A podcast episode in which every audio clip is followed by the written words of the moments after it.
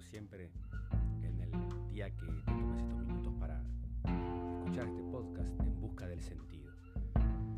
La verdad que ayer eh, me sorprendieron los seguidores de Facebook con un texto que escribí para mi libro Economía y Felicidad, que se llama Un médico con dos títulos. Es una historia que quiero compartir con ustedes hoy, porque me parece que nos puede ayudar a reflexionar a todos.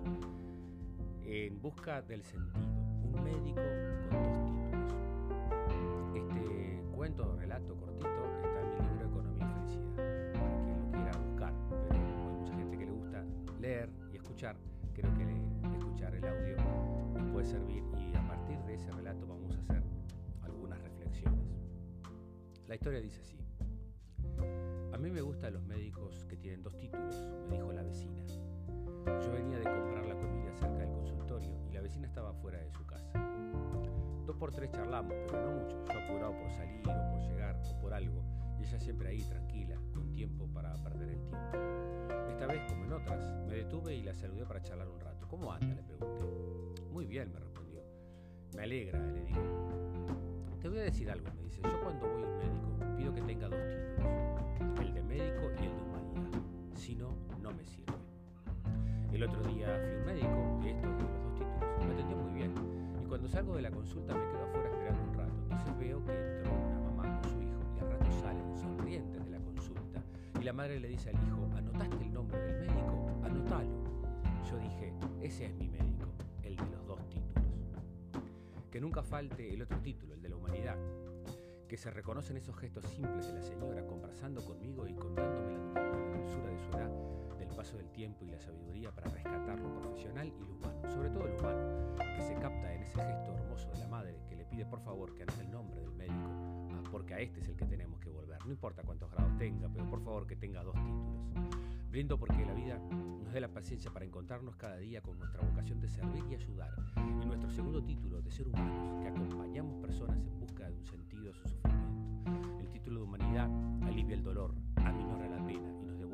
esperanza de ser consolados. La gente no precisa técnicos que reparen aparatos de compuestos, decía Víctor Frankl, sino personas que acompañen personas. Bueno, hasta ahí el relato, eh, el relato del, médico con dos títulos, pero también después de que escribí este texto, muchas personas este, me, lo complementaban en las redes sociales, es una cosa linda que tienen las redes, ¿no? Me complementaban que, que no, era, no valía solo para los médicos para el psicólogo, ¿verdad? Y tampoco para las relaciones de ayuda, ¿no? Para cuando vas a hacer un trámite que puede ser algo burocrático, informal y hasta tedioso, este, para, para un taxista, para un profesor, para un educador, este, para una mamá, para un papá, para una persona que, bueno, para todos los roles que tenemos en la vida, este, precisamos los dos títulos, ¿no? El rol para el cual te preparaste o te estás preparando como contador, como médico, como, como funcionario, como cualquier rol que cada uno tenga, que, algunos pueden ser más o menos humanos, pero sin embargo, eh, por supuesto entre comillas estoy diciendo eso, porque a veces asociamos la humanidad solo a, trabajos vinculados con, la medicina o con la psicología, pero en todo nuestro quehacer humano está justamente el toque de humanidad, que es la distinción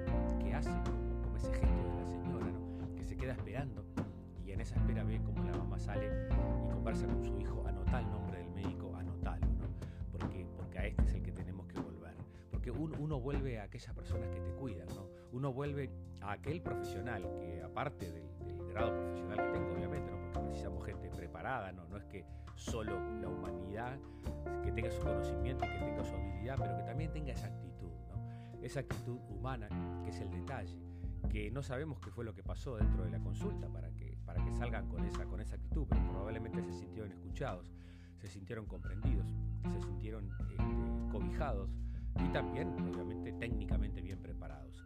Hace poco, justo una, señora que me vino a consultar me comentó que había tenido una mala experiencia con una consulta médica. Este, que bueno, ustedes saben que, tienen a veces solo 12 minutos para poder este, orientar. Y bueno, el, médico se sentó a la computadora, tiene, que llenar toda una serie de datos, este, pero no, no tuvo tiempo como para hablar con ella, ¿no? como para mirarla a los ojos, como para conversar un poquito más desde, lo humano. Y esto vale para todas nuestras padres, ¿no? queremos que nuestros hijos sean exitosos, que les vaya bien, pero también queremos que sean humanos, que, sean, que les duela el dolor del otro, que tengan esa actitud, que tengan esa empatía, esa vocación de servir. Esto vale para todos los roles. Ustedes saben que siempre me gusta mezclar también el rol padre como, por ejemplo con los roles de liderazgo en las empresas. Un líder también se destaca por su actitud, se destaca por su humanidad. Liderar es humanizar, incluso creo, a nuestros colaboradores para que, que siendo humanos justamente tengan muchos recursos y no sean meramente recursos humanos que después se transforman en inhumanos. Y eso es lo que a veces reclamamos de, la medicina, de la psicología, y lo digo con autocrítica también, porque muchas veces me pasó que en la vorágine, a veces de ver un paciente atrás de otro como tenía antes, no le di la atención necesaria. Y todos los psicólogos sabemos que, le vamos a fallar a los pacientes, y en el fondo el paciente sabe que un día su psicólogo le va a fallar. Y ahí en esa falla, papás también, es donde se va a ver la humanidad, donde, donde uno se expone con fragilidad, donde uno entrega su humanidad al otro, su vulnerabilidad, y va a depender también que el otro pueda entender esa fragilidad, que uno pueda salir también a veces valorando, bueno, que preciso que este médico me vea y, no preciso que, eh, este, no preciso de lo otro, pero en realidad precisamos de las dos cosas, ¿no? precisamos que, lo humano este, se haga viral, que se haga viral la, vocación humana por, por servir, porque cuando vos sos humano con el otro, entonces te sentís, como dice al final del texto, te sentís aliviado en el dolor, te sentís que la pena se aminora. Antonio Machado tiene un verso precioso que dice, la pena compartida es la mitad de la pena. Y a veces cuando uno habla con alguien, liderar también es escuchar, es una de las herramientas fundamentales ¿no? de la psicología, es escuchar. Cuando uno logra generar un ámbito de encuentro, un ámbito donde la persona puede hablar sin sentirse juzgada, puede ser en tu pareja también, puede ser con tu hijo y puede ser con un paciente. Cuando uno logra ese espacio, es un espacio de, salvación, es un espacio de donde se restaura la vida, es un espacio donde se restaura tu humanidad. ¿Cuántos de nosotros hemos tenido esa experiencia fantástica de, de un hijo adolescente que viene con una crisis o con una angustia de un examen o de un problema afectivo con sus amigos y uno, y uno lo escucha y a veces quiere empezar a hablar, pero a veces uno solo tiene que escuchar y después cuando termina esa catarsis el adolescente valora que simplemente lo escuchaste, porque a veces no es que tenemos que darles nosotros una solución a todo. La escucha en un mundo tan tan vorágine y tan justamente de la palabra y tan de donde todo el mundo da charlas para ver cómo hablar, quizás tendríamos que empezar a dar charlas de cómo escuchar, cómo aprender a volver a escuchar al otro para escucharme a mí mismo, que es otra cosa, que este tiempo de pandemia también nos ha dejado, ¿no? mucho tiempo para escucharnos a nosotros mismos, para escuchar qué es lo que nos decimos en el silencio y para también repasar, como me pasó con esta señora, repasar ese tiempo que tenemos para darle a un, adulto mayor. Esta señora, les cuento que, quedó muy contenta cuando yo le conté que, que, la, que, su historia, la había escrito una historia, se la pasé en, un texto para que su sobrino se, la comparta que después había salido el libro donde se contaba la historia de ella que me contó con mucha alegría su sobrino, ya falleció la señora, creo que fue el año pasado, hace dos años, eh, me contó que, que, le había pasado a sus parientes que estaban en España el, el, libro donde estaba su, su, historia, que es una, una mini historia, un mini relato, ¿no? Esas historias mínimas que todos ustedes estoy seguro que tienen con personas, este, vecinos, con amigos, con tu papá, con un abuelo. Este, y esto creo que es lo que nos ayuda también a captar esos momentos, esos momentos sencillos como una conversación aparentemente, ¿no? Para, para entrar, como yo venía apurado, como contaba, y de repente esos dos minutos o tres minutos que puedo haber contado, la, señora me quiso contar una historia, y, esa historia a mí me hizo reflexionar, y ahora nos está ayudando a reflexionar a ustedes. Porque a veces así vamos, no somos como historias compartidas, historias que se van reflejando y en nuestras actitudes. Creo que tenemos que volver a, a, tener estos encuentros humanos, a, a darnos cuenta que la profesión es fundamental, que tu tu, vocación, para lo que tú te formes, para lo que tú estudies, para lo que tú te prepares, tus conocimientos son fundamentales. Pero la humanidad es donde más se ha trabajado en, esta pandemia también, las habilidades no tan blandas, como las describo en, La vida en tus manos en el capítulo 4, ¿no? trabajar como líderes para formar las habilidades no tan blandas, la empatía, escucha, salir del individualismo, aprender a trabajar en equipo, trabajar la inteligencia emocional, trabajar la inteligencia interpersonal, trabajar la autorregulación emocional, todo eso nos hace ser más humanos, o sea, o sea nos aleja de los robots. La, creatividad, la esperanza, esto es algo muy importante. Cada vez que nos vamos robotizando, ¿cómo, te das cuenta que te estás convirtiendo más en robot y que no te toca el dolor del otro? Bueno, porque, porque empezás a ser poco creativo, empezás a sobrevivir, empezás a darle a los demás la misma respuesta que le das siempre. y, te falta hacer como ese plus, que es dedicarte, ¿no? dedicarte para ver qué puede ayudarlo, en qué, qué, qué gesto de humanidad puedo tener con esta persona que va a hacer que este encuentro sea inolvidable. Por ejemplo, los libreros cuando venden un libro, ¿no? Que hay mil libros, y bueno, ahí están todos los de adolescentes, ahí están todos los de autoayuda, ahí están todos los, los, los, bestsellers, o sea, y de repente sabe, ¿no?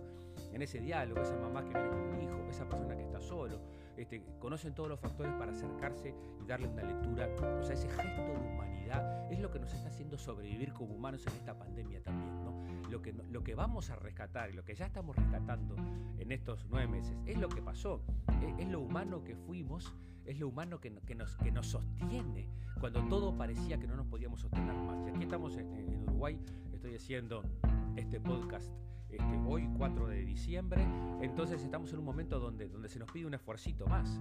Y ese esfuercito más eh, tiene que ver también con esta resiliencia, ¿no? tiene que ver con la esperanza, tiene que ver con ese gesto de humanidad. Parece, parecía que teníamos el partido ganado y no, porque una pandemia es algo muy difícil de controlar, veníamos muy bien, este, todavía no estamos mal, mal, pero sí vamos mal por lo menos este, y entonces tenemos la oportunidad de seguir teniendo un último, gesto de humanidad y de esperanza, por respeto a los médicos, que justamente fue el Día del Médico y por eso compartimos, por respeto a la ciencia, por respeto a los muertos, a las personas que fallecieron, por respeto a los que están internados en un CTI tratando de salir, ¿verdad? Por respeto a las familias que perdieron familiares, por respeto a la gente que perdió el trabajo, por respeto a todo eso, nos debemos realmente ser humildes y poder, este, poder acudir a esta humanidad todavía, todavía nos puede salvar como seres humanos y ayudar a, a minorar los daños de la pandemia aquí en Uruguay y en toda Latinoamérica.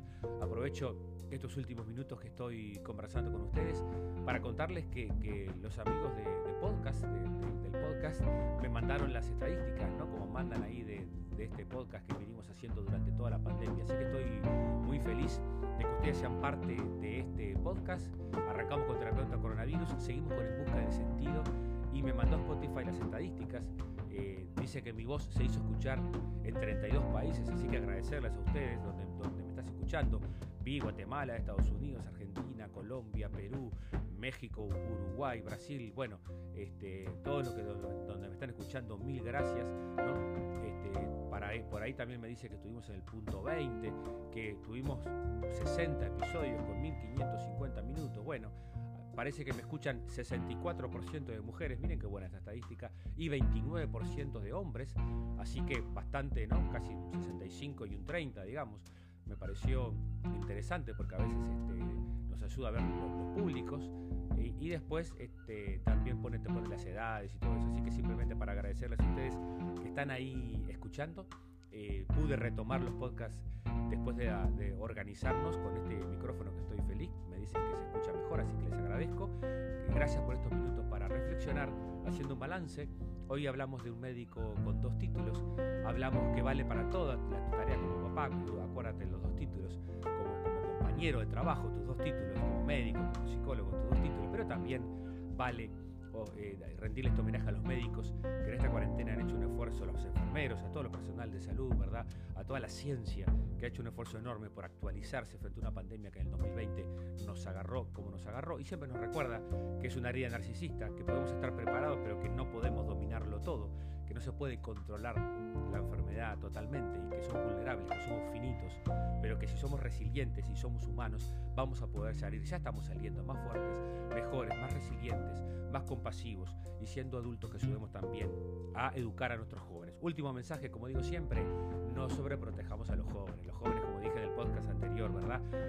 Hay dos casos ahora en Uruguay de jóvenes en el CTI, así que es nuestra, que, qué culpabilidad se tendría que sentir esas personas que decían no culpabilicen a los jóvenes. No, el joven ya se tiene que sentir culpable, o sea, responsable con 18 años, que se pone el tapabocas, se pone el preservativo si va a tener relaciones sexuales y se pone el cinturón de seguridad si va a agarrar el auto para manejar. Se trata de, reglas para convivir, para salvar vidas, para salvar vidas, para tu, por tu propia vida, ¿no? no solo la del otro, la tuya incluida. Así que de eso se trata estas reglas que en el 2020 nos trajo, una más simplemente para poder incorporarnos como salud y tomar la vida en nuestras manos. Que tengan un lindo fin de semana, que puedas compartir este podcast con esa persona que te parece que lo puede, que le puede ayudar. Abrazo grande.